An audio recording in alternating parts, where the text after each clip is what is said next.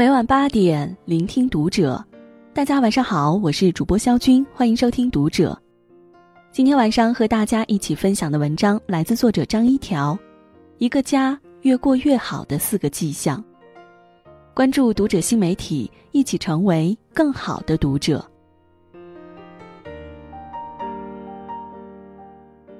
冰心曾经说过：“一个美好的家庭是一切幸福和力量的根源。”家庭变好，我们的人生也会跟着变好。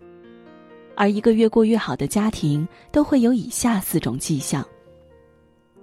首先，家居整洁，窗明几净。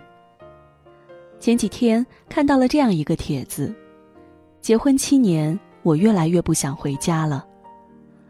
发帖子的是个男人，但不想回家的理由却不是因为什么七年之痒或者外遇。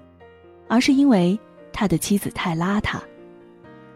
拿铁主的话说，他从来就没见过这么邋遢的女人。只要他一个星期不回家，家里就会乱的连个下脚的地方都没有。厨房里的油垢厚到开油烟机都起不到任何作用，垃圾桶里的垃圾经常放在那里长了好几公分的白毛。有一次同事来家里做客，尽管在家里搞了一天的卫生。但最后连只能泡茶的干净杯子都找不出来。最开始他还耐着性子收拾，到后来也就破罐破摔了，于是日子越过越乱。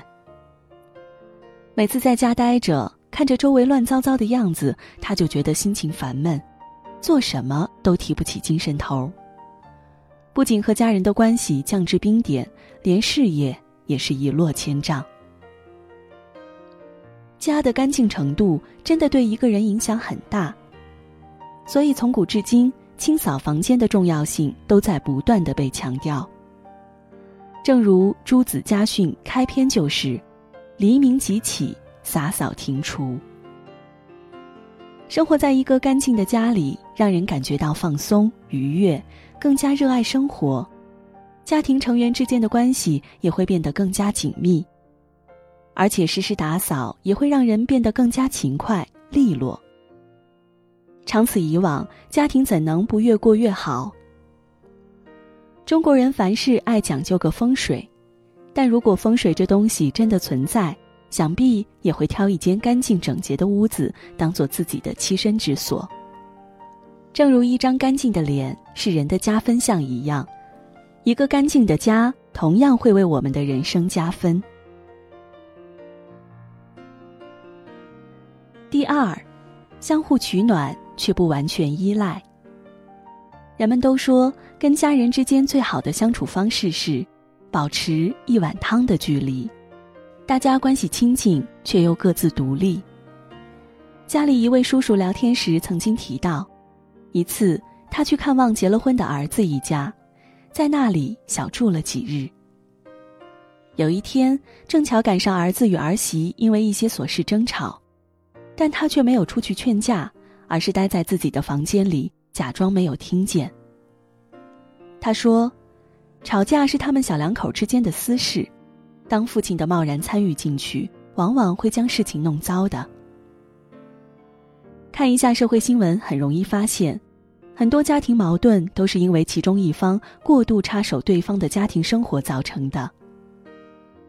偷看子女隐私。不准子女违抗自己意愿的父母，一天去串三次门不给小两口留一点私人空间的公婆，而立之年依然啃老或以死相逼，不准离异父母再婚的子女。父母在孩子小时候不懂得放手，孩子在长大之后就也学不会保障父母的私人空间。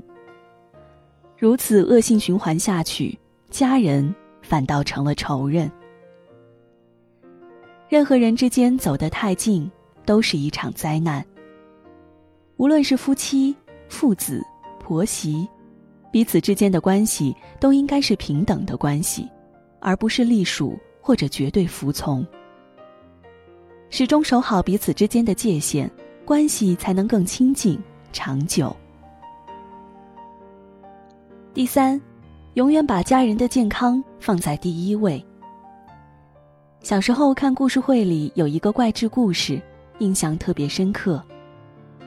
有一位父亲望子成龙，但是儿子却成绩平平，父亲非常失望，动辄对儿子打骂。偶然一次机会，儿子得到了一本可以让人心想事成的秘籍，但是代价却是牺牲自己的生命。又一次挨打之后，儿子问父亲：“成绩好的儿子和健康的儿子，你选哪一个？”父亲正在气头上。想都没想的说：“我要你出人头地。”儿子听完后，真的按照秘籍上说的做了。他的成绩一天天变好，身体也一天天的垮了下去。最终，他考上了名牌大学，却在录取通知书到达的那天病重过世。父亲在收拾遗物时发现了那本秘籍，想起儿子之前问他的话，痛不欲生。但是，一切已经无法挽回了。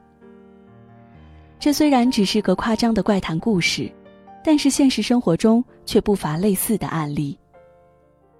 我在知乎就曾经看到过一个孩子在抱怨，他出了车祸，膝盖掉了一大块肉，缝了七八针，可父母让他当天就去上学。初中时，他去拍 B 超，发现卵巢有一个肿块。医生说最好要做手术，但是爸妈怕影响学习，只让他吃了点药。等中考结束后再去检查，发现卵巢纤维瘤已经有一个婴儿的头那么大了。督促孩子刻苦学习无可厚非，但是为了成绩牺牲健康就是本末倒置。无论何时，健康都是第一位的。父母对孩子是这样。父母对自己也是同理。为了给孩子更好的生活，拼命透支身体去赚钱，最后把自己累得一身病，多么得不偿失。健康是立身之本，更是支撑一个家庭最稳的那根支柱。他在，家庭稳如泰山；他不在，全家风雨飘摇。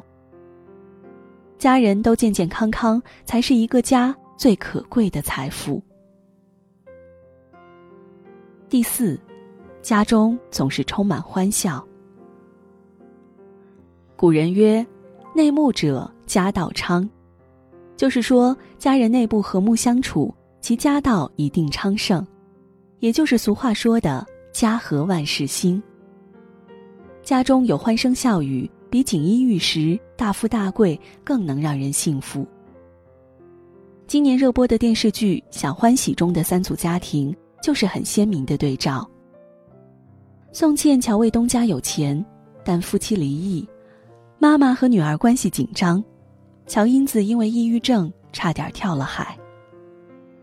季胜利、刘静家有权，但彼此都忙着工作，夫妻感情淡薄。